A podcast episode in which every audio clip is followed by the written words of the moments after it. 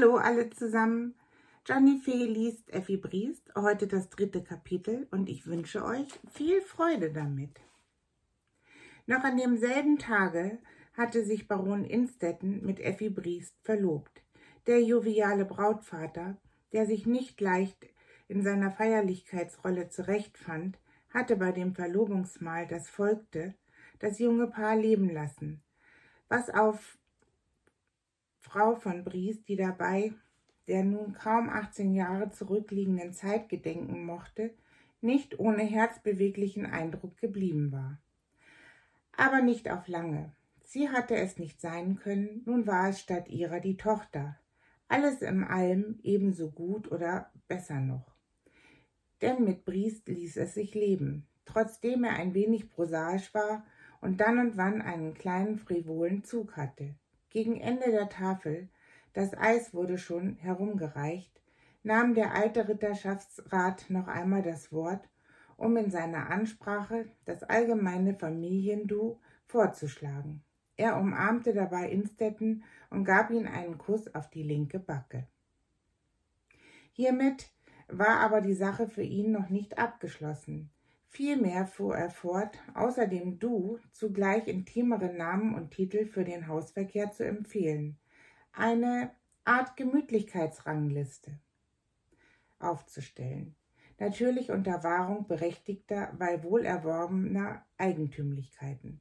Für seine Frau, so hieß es, würde der Fortbestand von Mama, denn es gebe ja auch junge Mamas, wohl das Beste sein während er für seine Person unter Verzicht auf den Ehrentitel Papa das einfache Briest entschieden bevorzugen müsse, schon weil es so hübsch kurz sei.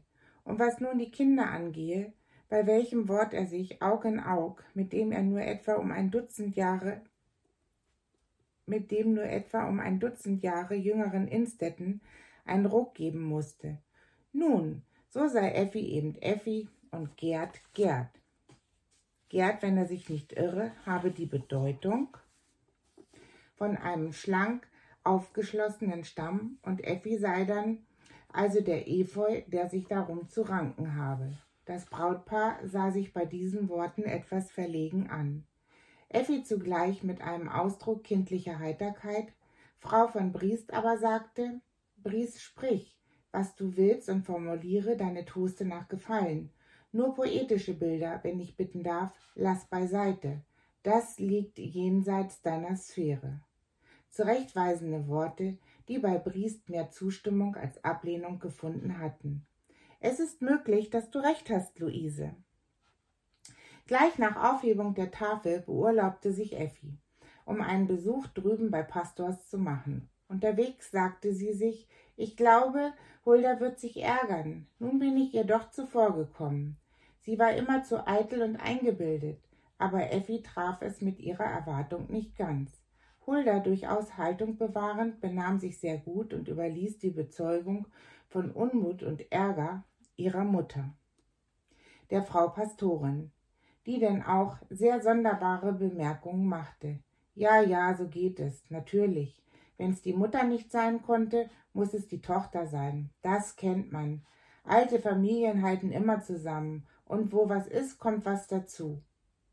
Der alte Niemeyer kam in arge Verlegenheit über diese fortgesetzten spitzen Redensarten ohne Bildung und Anstand und beklagte mal wieder, eine Wirtschafterin geheiratet zu haben. Von Pastors ging Effi natürlich auch zu Kantor Jankes. Die Zwillinge hatten schon nach ihr ausgeschaut und empfingen sie im Vorgarten.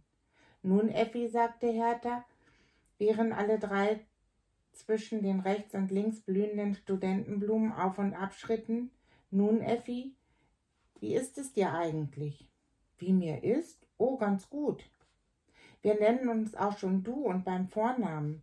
Er heißt nämlich Gerd, was ich euch, wie mir einfällt, auch schon gesagt habe. Ja, das hast du. Mir ist aber doch äh, so bange dabei.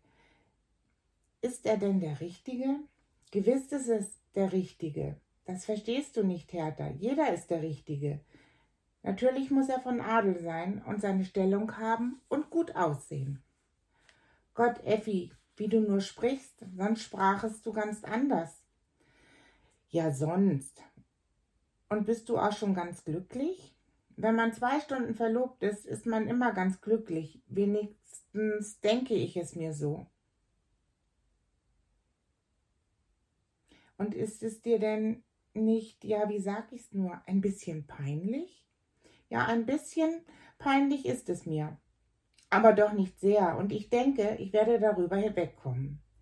Nach diesen im Pfarrhaus und Kontorhause gemachten Besuche, der keine halbe Stunde gedauert hatte, war Effi wieder nach drüben zurückgekehrt, wo man auf der Gartenveranda eben den Kaffee nehmen wollte. Schwiegervater und Schwiegersohn gingen auf dem Kieswege zwischen den zwei Platanen auf und ab.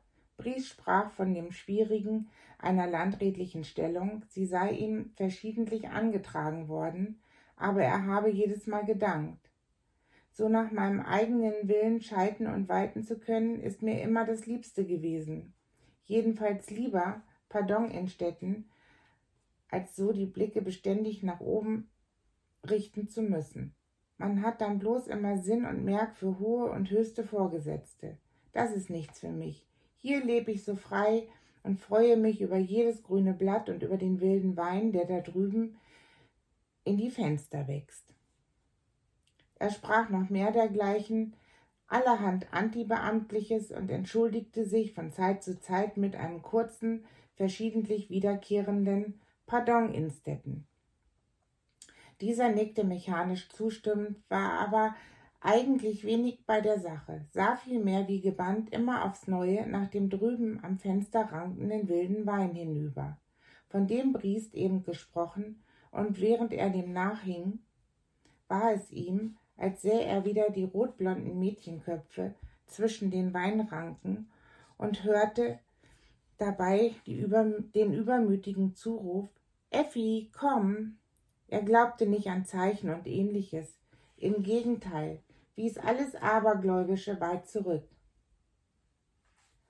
Aber er konnte trotzdem von den zwei Worten nicht los, und während Briest immer weiter laut sprach, war es ihm beständig, als wäre der kleine Hergang doch mehr als ein bloßer Zufall gewesen.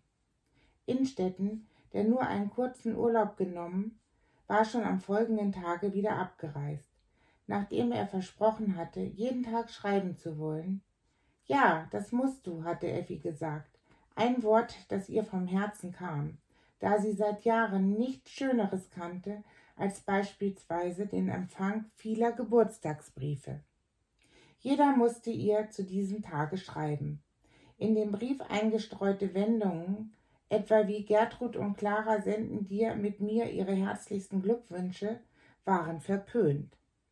Gertrud und Clara, wenn sie Freundinnen sein wollten, hatten dafür zu sorgen, dass ein Brief mit selbstständiger Marke darlege. Womöglich, denn ihr Geburtstag fiel noch in die Reisezeit mit einer Freundin aus der Schweiz oder Karlsbad. Innstetten, wie versprochen, schrieb wirklich jeden Tag, was aber den Empfang seiner Briefe ganz besonders angenehm machte, war der Umstand, dass er allwöchentlich nur einmal einen ganz kleinen Antwortbrief erwartete. Den erhielt er dann auch.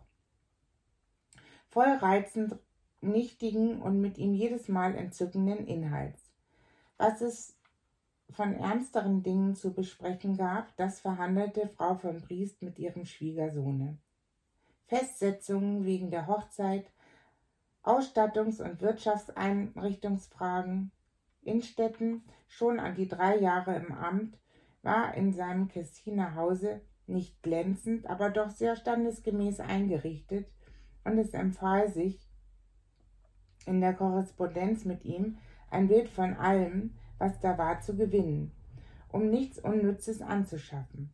Schließlich, als Frau von Priest über all diese Dinge genügsam unterrichtet war, wurde seitens Mutter und Tochter eine Reise nach Berlin beschlossen, um, wie Briest sich ausdrückte,